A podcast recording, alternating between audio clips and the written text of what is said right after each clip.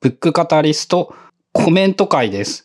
そういえば、えー、長らくコメントを読み上げたりとかしていなかったので、えー、これまでにいただいたコメントなどを紹介したいと思います。はい。よろしくお願いします。はい。えっ、ー、と、チムドンさんから図書館で借りた意志力の科学をカカウアップでノートを取りながら読んでいます。使い方まだまだわかんないけどなんか楽しい。ポッドキャストを聞いた感想としては、意志力は安心感に関わると思いました。安心して仕事や勉強ができる環境とは何ぞやと。で、えー、繋がっておりまして、えー、ポッドキャストでの内容を大掴みできているからデジタルでノートを取るという自分にとって新しいことにも意志力を回せている気がする。はあ、素晴らしいですね。そうか。意志力と安心感。安心感があれば意志力を使う余力ができるみたいな印象は感じそうですね。思いますね。うん。安心感がない環境では多分そこに意志力を消費しないといけないから、なかなかその勉強に専念できないというまさにその言葉になるのか。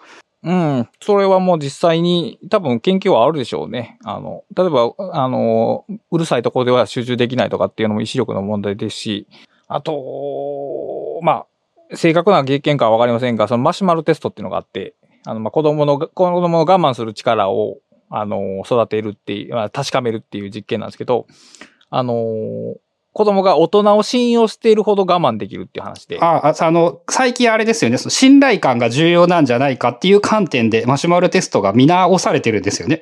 うん。だからやっぱこの環境が自分にとってどれぐらい信頼できるというか、あの、身を委ねられるかっていうのと意志力は多分関係してると思う。で、さらにそのポッドキャストで大体内容がわかるからデジタルでノートを取るという新しいことにも意志力を回せている気がするって、これはなんかあの、ありがたいというか嬉しいですね。そうか、そういう観点もあるかっていう。意外な効能ですよね。その、本を読むときに、あ、でも一個上から俯瞰できるという感覚に近いんですかね？それもまた。まあ、全体像が分かって、なんとなく分かっているっていうところから始められるというのは、そのゼロから始めるよりはだいぶ違うんじゃないですかね。そうですよね。まあ、あの、物語を、それをやるかやらないかでどっちがいいかはちょっと分かんないけれども、一般的に、まあ、こういう実用書、人文書みたいなのを読む場合は、確かにその、ポッドカあ、ポッドキャストというか、ブックカタリストの存在意義みたいなのは、ありそうですね。そうやって分かっているからちょっと余力ができる。うん、まあ、そういう役立ち方してるならありがたいですよね。という感じです。コメントありがとうございます。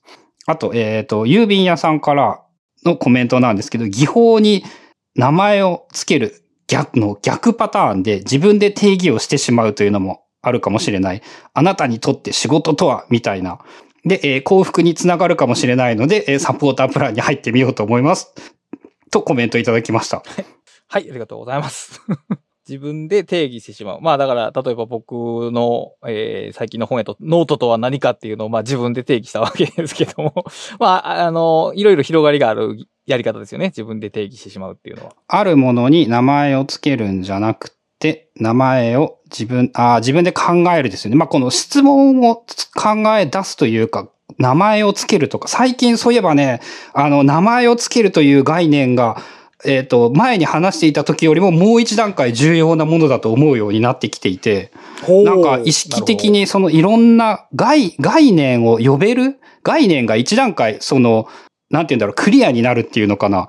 っていうのが、もう一段階、自分の中で分かってきた感じがして、なんか、そのノートにタイトルをつけるも、まんまそれなんですよね。うんうん、そうですね。でその、エバーグリーンノートの話でタイトルをつけることがいかに重要なのかっていうことを、えっ、ー、と、しょっちゅういろんなところで過去、最近書いたりしているんですが、まあそういうことなんだって、名前をつけることの効果が思っているより相当大きい。さらに名前をつけてあげると、その違いとかもやっぱ見えてくるようになって、これもまあ書くことと全く同じなんですけど、はい、そういうことです。まさにそういうことです。なんか、これはちょっと違うなって思えば、それは、その、やっぱその概念、名前が実体というか意味を持ち始めたみたいなことですよね。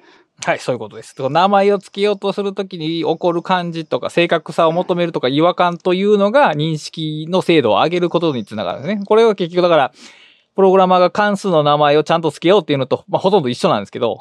うん、あ あ、俺そうだな、プログラム素人だから関数雑だわ。わかるわ。あのね、だから最近のプログラマーの関数の名前はめっちゃ長いんですよ。昔は、あの、メモリの関係で短かったんですけど、最近コードがちゃんと、あの、サジェストしてくるから、あの、そのコードが何をするかをきちんと名前をつけると。そうすると、その関数に書くべきことと書くべきじゃないことがはっきりしてくるっていう概念があって、それってノート作りと、まあ、ほとんど一緒やなっていうのを感じます、ね、まあ、あれですよね。その、ノートタイトルは API のものでよ、のようであるって本人が作った人がエバーグリーンノート作者が言ってるから、まあ、プログラムを学んで損はないということも言えるのかもしれないですね。まあ、知識の範囲は広がりますね。あの、新しい情報処理の仕方が、回路が身につくっていうところはあると思います。し、絶対に構造的に書かないといけないのと、まあ、あの、点がないとダメとか、スペースないとダメとか、ああいう、あの、ちょっと人類には向いていない苦行はあるけど。確かに。まあ、そういうのも良いかもしれないですね。はい。あと、えー、マイルドさんが、えー、無理せず週1配信になることを祈願してサブスク登録した。えー、岩井さんからも課金したサブスクは絞るようにしてるけど、いろいろと勉強させてもらっているし面白いし、ブログの師匠、かっこゴリゴさんが運営してるっていうのは大きいかな。引き続き、ポッドキャスト本編は無料だそうです。おすすめっていう感じで紹介していただいております。ありがとうございます。はい、ありがとうございます。そう、週1配信も、えっ、ー、と、なんとか1年以内ぐらいに目指したいと思いつつ、まだちょっと目処は立っていない感じで、はい。まあ、順番に、あの、ゲストが増えて、二人体制ではなく、もうちょっと人が増えたら週一にできるのかなというイメージですかね。うう今自分が思っているのは。そういう感じだと思う。はい。まあ、無理せず行きましょう。うん。で、えっ、ー、と、MO さんから、えー、ゲスト会の感想なんですけれども、パダワンさんがゲストということで、普段とは違った毛色の本が紹介され、今回も楽しめました。進化学×〇〇学はいろいろな分野で研究されていて、進化教育学という言葉もここ数年で目にするようになりました。子供たちの行動を集団における生存の損得という軸で見てみるとなかなか面白いです。はい。これは、あの、あれですね、先生ならではというか、な視点という感じがしますね。うん、まあそうですね。で、まあ集団における生存という話、結局その知識のコミュニティっていうと、もうまるっきり繋がってくる話なんですけども。今回の、今回の本編で語ったやつですね。はい。はい。が非常に重要な観点やと思います。うん。はい、えー、同じく、えー、ゲスト会の感想で、うん。タコ、コウさん。コウさん。コウさん。はい。コウさんで多分いけると思いますよ。えー、いやあまり触れたことがない領域の話で面白かったけど、理解が追いつかないな。兵という好奇心の先へ進めない。それと僕は極めて情緒的な人間なので、心をシステムとして考えるところに抵抗感を感じてしまっている気もする。うん。まあ、これわかりますね。あの、進化心理学が嫌いな人は多分こ、こういう感じだと思います。ああ、そう。あのね、その変な話なんですけど、俺は、そうか、そういうふうに思うんだっていうふうに思うのが興味深くって。なんかあの、そういうことに関して基本なんかあんま疑問みたいなのとか抵抗感みたいなのは自分はないみたいで。まあ、そうなんでしょうね。まあ、この、結局に、両面あるんですよね。システム、心はシステムでありつつ、情緒的でもあるというものが成立する分野なんですね。どこを、視点の高さをどこに取るかで変わってくるっていうだけのことなので。うん、あそうか。まあ、あの、自分の場合は人間をシステムとか仕組みとして考えるという概念がやっぱ要するに好きなだけで、それ以上何でもないっていう、まあ、それだけのことなのかもしれないですね。そうですね。で、まあ、あの、好奇心の先に進めない場合は、もう進まなくていいということですね。ああ、まあ、世の中に興味を持てることは無限にあるので、そうそう興味があることしか興味を持たなくていいですよね。それ、それが個性ですからね。そう、そういうことやと思います。はい、えー、あとですね、えっ、ー、と、ブックカタリスト、英語読習法の回が良かったので図書館で借りて読んでいる。英単語をより深いレベルで身につけるには、狂気語、括弧同時に使われることが多い語を知るのが良いとあって納得。使えるツール紹介もあり、自分の学習でも意識してやっていこう。はい。いや、英語読習法はね、その確かに狂気とか、あの、わからない概念がいっぱいあって、すごく参考になりましたね。これは今後も。はい、狂、狂気語は、えっ、ー、と、うん、使える考え方というか、じ、じ、実際的ですよね。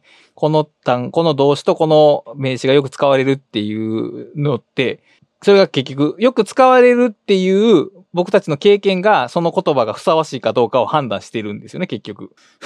その、日本語でもなんか、それってなんか変だよなっていうのは、ただ単にそれ聞き慣れないっていうことなんで。だから、そ、そこが実は本質なんですよね、これ。あの、競技語っていうのが実は本質なんですね。僕からすると。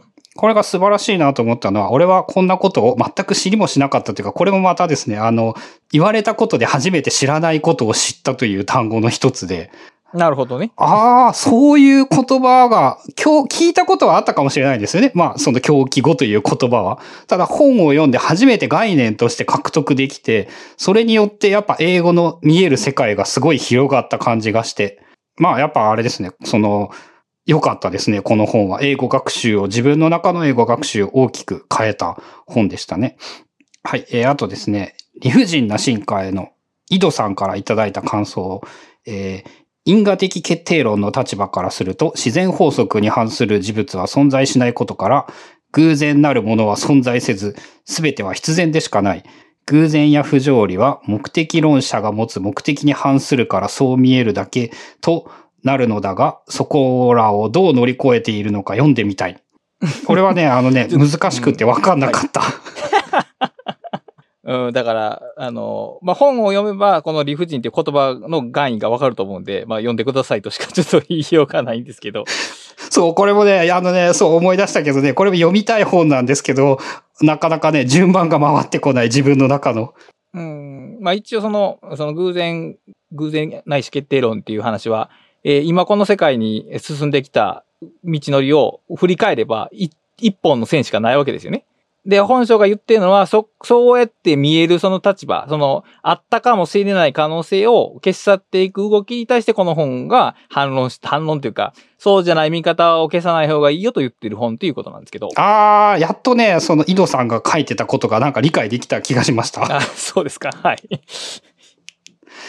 そう、これもね、あの、モットと同じくですね、倉下さんから聞いた印象を自分で読んだらすげえきっと印象が変わるんだろうなと思って。いやこれは変わると、この本は変わると思います。僕、今まで紹介した中で一番、その、紹介しきれなかった感が強い本なんで。そう、これも、あの、あれですね、ね年内にね、24冊読むの大変ですからね、もうブックカタリスト24回もやってて。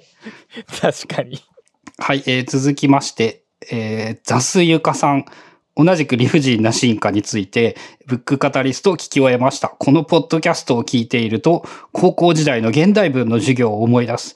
文章のつながりを可視化する線を何本も引きながら、筆者の論旨を読み解いていくあの感じ。この番組を聞くと新しいものの見方がインストールされる気がする。はい。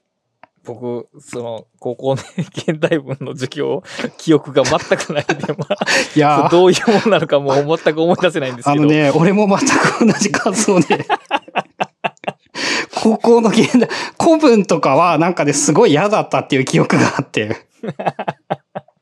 で、あの、俺、漢文だけは得意だったんですけど、へあのね、古代中国好きだとね、全部わかるんですよ、漢文は。そういうことか。なるほど。あの、それもやっぱ、なんて言うんだろう。予備知識、概念を獲得していると強いんだろうなと思って、当時の文化とか、そういうこと、考え方も何も知らない人より当然知っていたと思うし、そのね、生の国とか、宋とか、今、あの、キングダム読んでる人なら知ってるかもしれないけど、はい、ね、当時の高校生はやっぱ生とか素って言ったってどこにあるかなんて想像できないんですよね。うんうん、そうですね。確かに。そこがやっぱ想像できるだけでも、その漢文の問題を解くのにすごい有利だったんだなっていうのを思って、ただ現代文どういう授業だったんだろうって、その自分は思い出せなくって。もう全く覚えてないんで、多分ほとんどないわ身についてない。まああのね、自分の場合で、あの理系に進んだせいでね、絶対俺はね、軽視してたと思うんですよね、国語の授業を。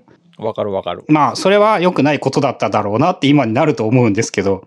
まあだそのね、その時代からこれぐらい日本を読んでたらね、それはもう大変有益だったでしょうね。うん。まあ過去はね、な、変わるものではないですからね、今できることをするしかない。はい、そうですね。でもその雑ゆかさんとかは、だから、きっとそういうやっぱ現代文とかが昔から好きだったんだろうなっていうのはすごいなと思って、その、これもまさに多様性というか自分とは違う価値観の人が聞いてくれているというのはすごくありがたいことだなと思います。うん。で、逆に、だから、ちょっと本を紹介してあ、そうですね。それはね、すごい思う。そうそうそう。そのね、こういう、全然俺とは違う目線の人が、どういう本がいいと思うっていうのはすごい聞きたいですよね。はい。期待しています。えー、っと、実力も運のうち、能力主義は正義かについて、井戸さんからのコメントです。えー話し合いの重要性は他の哲学本でも語られていた。その本では、時代も人も変わる中で絶対解は得られない。その時点での解を得られたとしても、時代や人が変わればその有効性は失われる。よって話し合う態度を失われないことが大切としていた。その通りですね。その通りでございます。だから結局科学っていうプロセスも、あの、真理に至るというよりは、あの、一番強度の高い仮説を常に求め続けているという行為なので、だから、その、探求が止まったら終わっちゃうんですよね、基本的には。さらにあれか、やっぱある意味科学と哲学は同じものだという言い方もできるのかもしれない。だから結局知的な営みってそういうことなんですね。あの、僕、えー本の中に書いたかなその、考えると考え続けることだっていうふうに書いたんですけど、その、継続が知的な営みって必要なんですね。で、なんでかっていうと、人間が、えー合理的、無知で合理的じゃないからなんですよね。その、ず、絶対にある結論に対して穴があるはずというか、あ、あり得る、あってもおかしくないっていう状態なので、だから、その車輪を回し続けるしかない。その中でギリギリ、その段階で手に入る一番いい答えを手にし続けているしかないっていう、この絶対がないっていう感じが、なんかポストモダン風ですよね。あのね、そういえば、えっ、と、100分で名著の関東を挫折しているんですけれども、あの、最初の方に、当時哲学と科学はその同じ分野だったみたいなことが書いてあって、まあ、そうか。だから、まあ、もともと同じだし、よく考えたらやっぱ本質は科学だってあれですよね。その、見えるものを扱うようになったというか、ものと見えないものが哲学だったみたいなことを思ったり、今はして、ああ、挫折した本もやっぱちゃんと役に立っているなということを思った次第です。なるほど。カントはね、3冊ぐらい買ったんだけどね、全部読めんくって。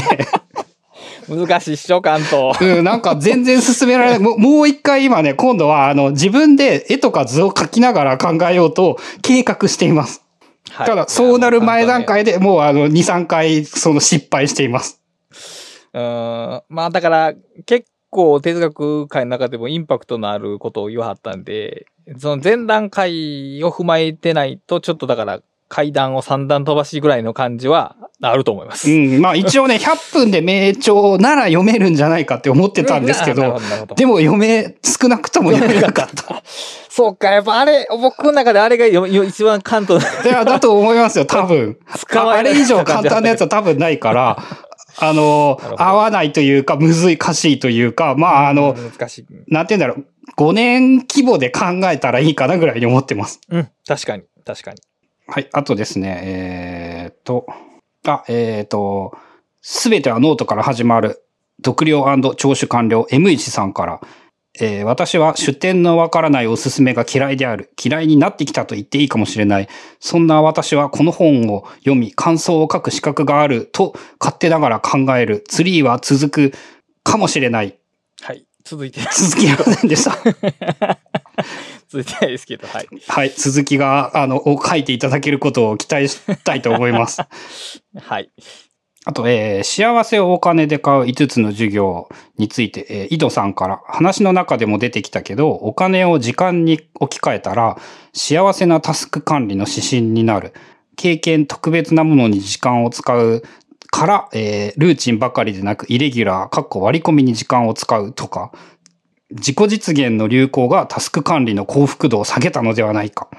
ほう。うん。まあ、その自己実現っていう言葉の定義がちょっと気になるところなんですけども、えーさっき言ったように、その自己主義、個人主義は、あの、幸福を上げないっていうのは間違いないでしょうね、そりゃ。うん。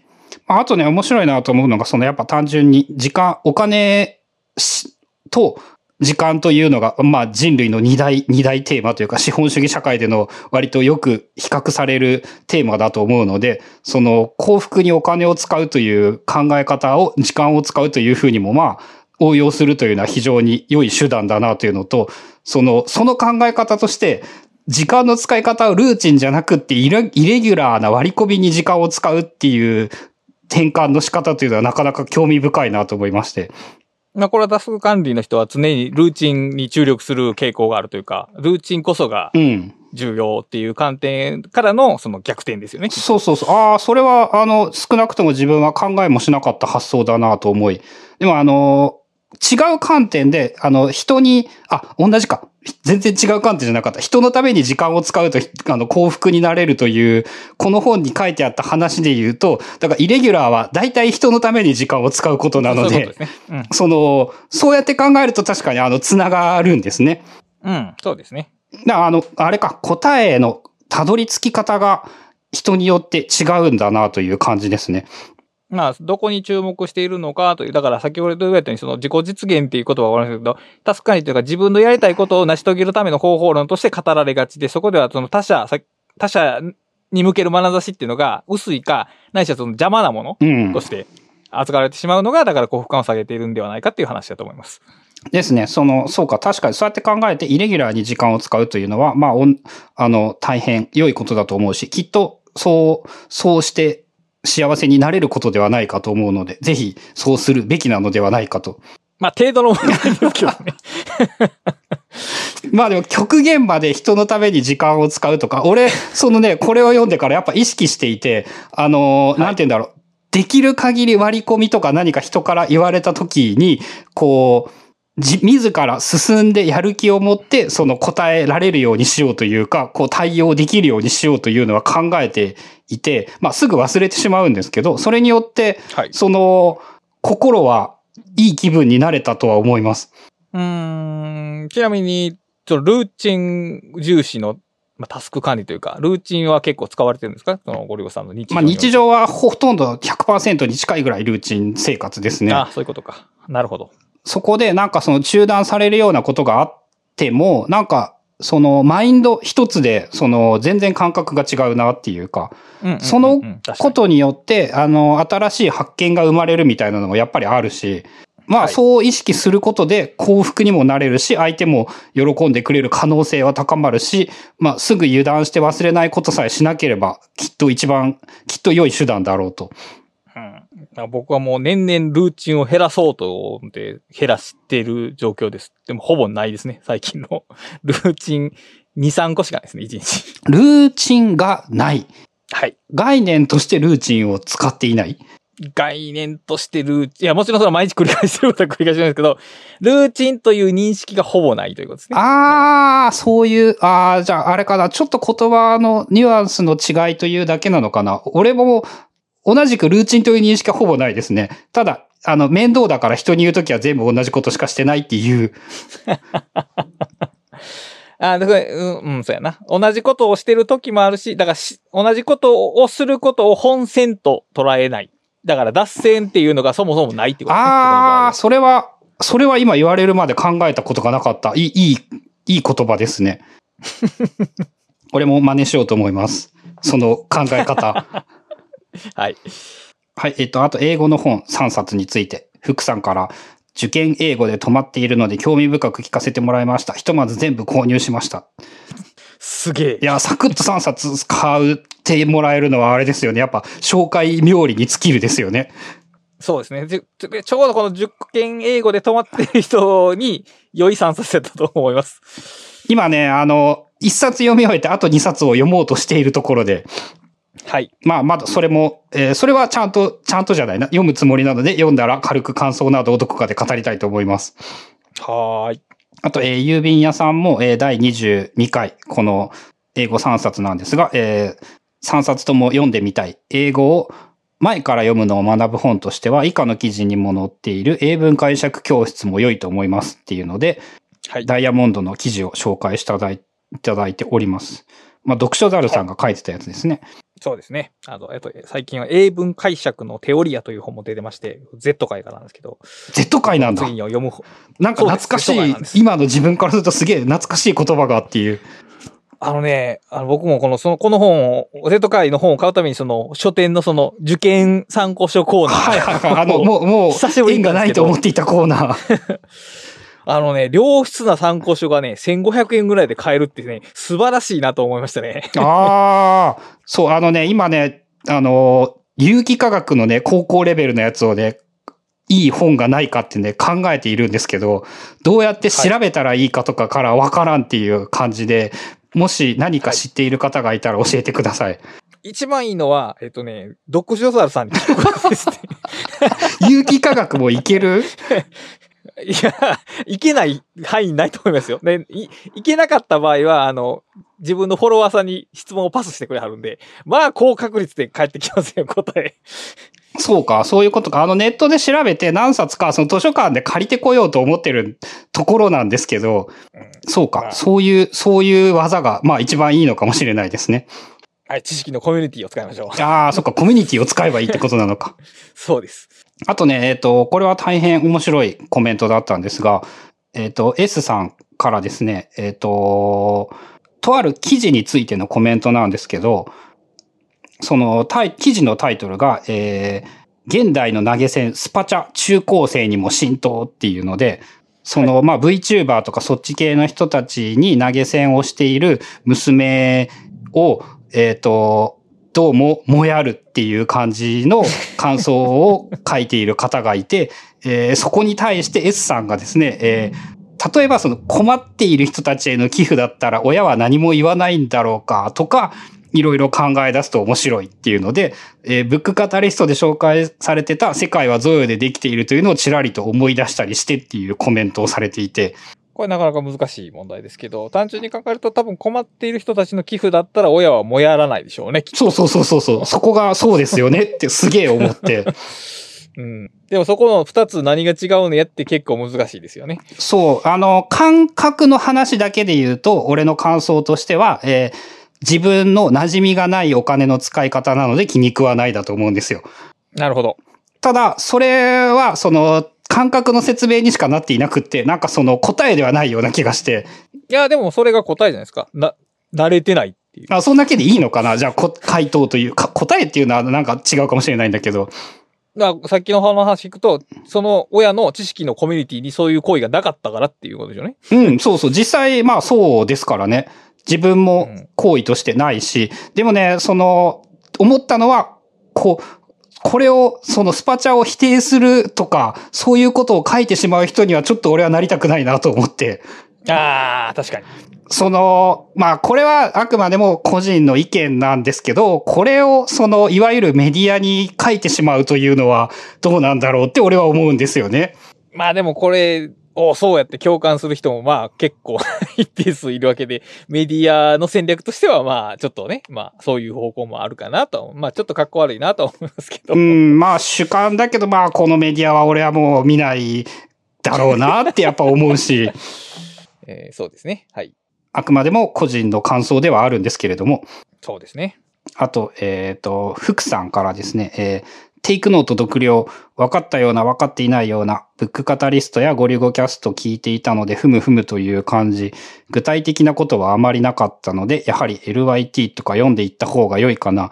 仕切り直したいのとモバイルでも使いたいので、新しく iCloud にボルトを作った。オブシディアンのことかなはい、そうですね、きっと。あの、How to Take Smart Notes という書本の日本語訳が2021はい。年10月頃はい、出ました。ですね、出まして、えーきっと多くの方がこれで、俺は死ぬ思いをして英語を読んだんだけれども、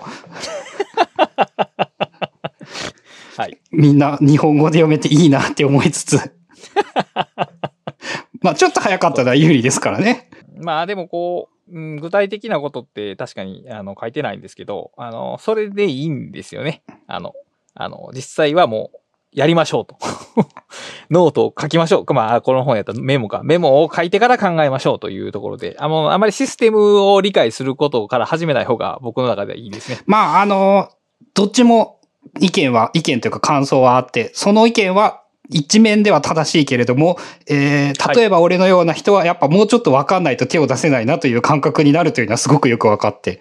まあ、手を出せない感覚があるんやったら、もちろんいいんですけど、あのーちょっとやる気があるんやったらもう書い書いてから学んだ方がより学べますね。ああうんそれはねこれ、うんうん。絶対そうですね。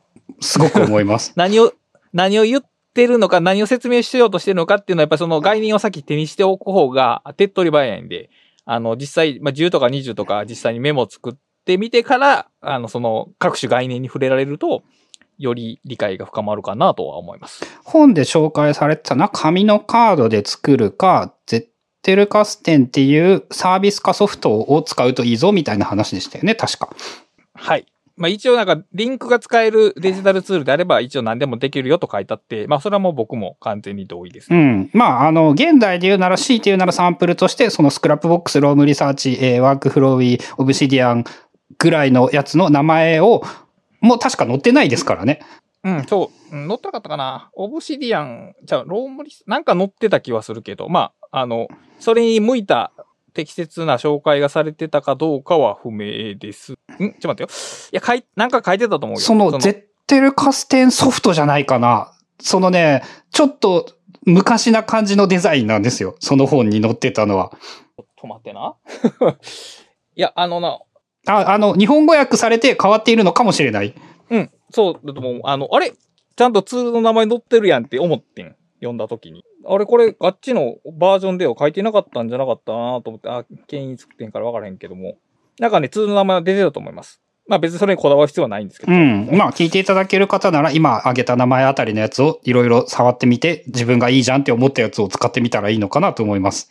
そうですね。まあスクラップボックスとオブシディアンの場合は基本無料というのがあるので、まあ、手を出しやすいのはその、あ、だ、あの、ダイナリストじゃない、ワークフローウィーでも、あまあ、ちょっと違うかな、やっぱ。できるけど。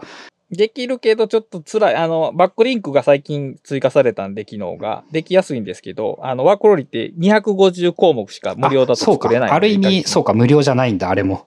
言ってみると。うんだからスクラップボックスかオブシディアンが一番その、イージーにに入門、導入できますね。うん。あと、え、続きでですね、福さんがこの辺の理解を深めるために、 Scrapbox情報整理術を読み直した。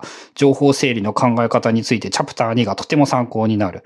まあ、 Markdown と Vim に抗えないので、 Obsidian 使うけど、 Scrapbox もいいなと思えてくるっていう。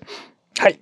ありがとうございます。第一印象は多分あの、整理を、整理についての話を整理したところだと思うんですけど。これ、あの、い今振り返ってなんですけど、2018年とかでしたっけ？多分、覚えてないけど。いやー、結構、あの、振り返ってすごいなと思って。ほ当時、クラスタさんがこの本を出したのは知っていて、あのね、あんまり興味ないけど買って読んだ記憶があるんですよね。う。はい、わかりますよ。でもあの、すげえ、すげえ面白かったんですよね、本当にこれは。いやーで、それを今振り返って3年前かっていうと相当なんか自分の感覚で言う先のことを言っていたなっていう。うーん、だから、まあ、早すぎたんでしょ そうかもしれないな。そうとも言えるか。そうですね。うん今だから、今改めて Obsidian の注目される中であの本で書いた考え方っていうのが、あの、フィーチャーされると嬉しいなっていうところうん、あの、気になる人はぜひ、その Scrapbox情報整理術とかで見つかるので、その Take Notesと違う視点で同じような、同じようなっていう言い方はあるかもしれないけど、そういう概念が学べる本でもあると思うので、そのすべてはノートから始まるの他にも、それもぜひ読んでみてください。はい。面白いと思います。はい。えー、あとはですね、和穂さんから、えー今回の事実はなぜ意見、人の意見を変えられないのかも興味深い話。トランプ大統領のスピーク力は相当なものなんだろう。システム1、システム2の理解がなかったので少しわかりにくかった。独学大全にも少し書いてあったけど放置してたからな。はい。あの、僕の中でもファストスローは全人類が読んでる本ぐらいの感じなので。に認知のエラーですよね。えーすごく普通に書いて、あ一応あの、フォローして僕説明書いときましたけど、システム1とシステム2について。やっぱりこうやって、あの、これもこう親切なわけじゃなくて、ただ僕が説明し、説明マニアなだけなんで、あの、それでスクラップボックスにページ作りましたけど、まあでもこのシステム1、システム2が一番ね、あの、いろんな呼び方があるんですけど、あの、これが一番使いやすいというか、わかりやすい。今後も使ってい、説明なしで使っていきますけども。えーあい言う、あえて言うとシステム1が直感的思考で、システム2が論理的思考ということまあ、一言で言うならそれですよね。でも、あの、やっぱ、あれですよね。それに関しても名前の話で言うと、えー直感的思考と論理的思考というと、やっぱ、ちょっと違うから、システム1とシステム2っていう名前を使った方が、その、ニュアンスが伝わりやすいんですよね。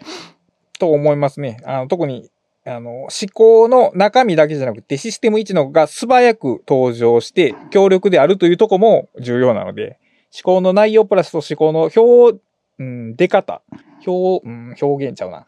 えー発揮のされ方も違うんで、だから、こういう包括的な呼び方の方がより近しいでしょうね、きっと。うん、なんかこう会話をするとき、あ、だからあれなんですよね。あの難しい言葉ばっかり使って喋っている人たちというのは、より短い文章で、よりたくさんの意味を含めようとするから難しい言葉ばっかりになってしまうっていうやつなんですよね。うんそれはまあ、ある程度は仕方がないんですうけど。んで。もまあ、あの、この言葉は今後多分いろいろ使われてる、くる言葉だと思うんで。多分、まあ、覚えといても。そうですね。今後、そのいろんな、このジャンルの本を読んだら、もうきっと、なんて言うんだろう、共通理解というか、まあ、それに近い話で出てきそうですよね。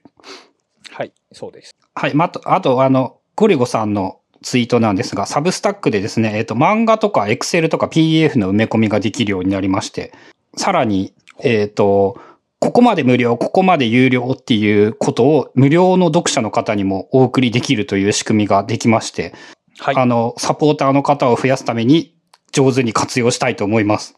はい、活用しましょ そう、ブックカタリストは、そのサブスタックというメール配信サービスで、ポッドキャストを配信するということをやっておりまして、その、ブックカタリストを登録してもらうと、その、テキストも一緒にメールとして送られてくるという仕組みになっていますので、もし、その、ポッドキャストアプリなんかで聞いていただいている方は、それも見ていただけるとありがたいなと、聞いていただけるという、み見るか、見るだな？ありがたいなと思います。はい。はい。えーあとですね、安文堀江さん。えーブックカタリスト全般についてなんですけど、数日前に見つけ面白くて止まらず、連日まとめて拝聴、かっこ今日で16回まで。読みたい本が並んでいるし、すごく勉強になった。かっこいや、一つ一つゆっくり聞き直して勉強したい。耳だけでなく、やっぱり手を動かさないとねっていう、えーベタ褒めな感想をいただきまして。いや、ありがたいですねい。や、こういうのは、あの、ね、思っていただいて、さらに、あの、テキストにしてもらえるっていうのはやっぱ嬉しいですよね。思ってもらえても通じないですからね、そうなん俺たちには。そうそうそう。僕たちにはちょっとテレパシーはない。うん。いや、こうやって言ってもらうと、あ、この方向は間違ってないんだってなりますけど、そのな感想が何もないと、やっぱ右往左往してしまうところがあるので、うん。あの、感想いただけるのは大変ありがたいです、ね。そうですね。こうやって言ってもらえて、あ、間違ってなかったなって、この方向でこうやっていっていいなって。しかもあれですよ、数日前で16回聞くってことは、えー 単純に1日2、3回では足りないですからね。3は、そうですね、いや、すごい勢いで聞いていただけてるなと。あの、ぜひ、もう一回、本を読んでもう一回聞いていただけると一番なんかこう、面白いのではないかなと思います。はい。で、えっ、と、安文堀江さんがですね、そその後にですね、第17回のすべてはノートから始まるの感想も書いていただいておりまして、えーそもそも〇〇とは何かと考えることが以前から好きなつもりだったけど、結局ほとんどがハテナのままで、自分の、えー、かっこ考えるが最近はかなり怪しく感じるばかり、ノートとは何か、ノート論が書かれているこの本を読んでみたくなりました。はい。読んでみてください。そうですね。あの、喋ってる人が書いてる本ですからね。うん、いや、こうやってこの、この考えるがさかなり怪しく感じるっていうところが、やっぱスタート地点ですよね。だからさっき言ったように、普通はまずそう思わないんで、うーん。うん、そうですね。考える、なんか思いついて、あ、これやで終わってしまう人がいいんですけど、まあ、その、何か考えた、これは何かっていうのをノートに書いて、で、自分なりに調べられるとか思ったことをノートに書き続けていくと、より、え理解が深まったりとか、精度が高まったりするっていうことがあるので、だからまあ、まあ先に、まずノートの取り方を、いや、取り方を説明してないな、別に。まあだからこの本では、だからまさに、あの、かん、思うと考えるは区別しましょうっていう話をこの本の中ではしてるんで、多分、ま、まさにドストレートな話じゃないですかね、きっと。まあ、あとあの、えっ、と、ブックカタリスト、ここまで気に入ってくれたなら、あの、絶対面白いと思いますって言っていいと思います。まあそうですね。そそのうかもしれないそうじゃない人には面白くないかもしれないけど、で、あの、中の人が書いた本なので間違い、ますます間違いないと思います。はい。で、ぜひともあれですね、読んで考えたことをツイートしてもらえると嬉しいし、本人のためにもなんかいいことがいっぱいあるんじゃないのかなと思います。そうですね。はい。まあ、えー、大体こんな感じですかね。はい。まあ残念ながら全部は読み上げられなかったですけれども、一応全部ちゃんと目を通しております。はい。コメントありがとうございます。あの、質問などもあれば、可能な限り、そういう、できる範囲ででお答えして、なんかわからないこととか、気になったこととかも掘り下げたいと思いますので。あの、二人が何気なく使っている言葉分かりませんっていうのを、あの、僕らの知ったる、知ってるつもりを解消する手段になるので、あの、気兼ねなくツイートしていただければと思います。そうですね。はい。ということで、今回は久しぶりの、えーコメント会でした。お聞きいただきありがとうございました。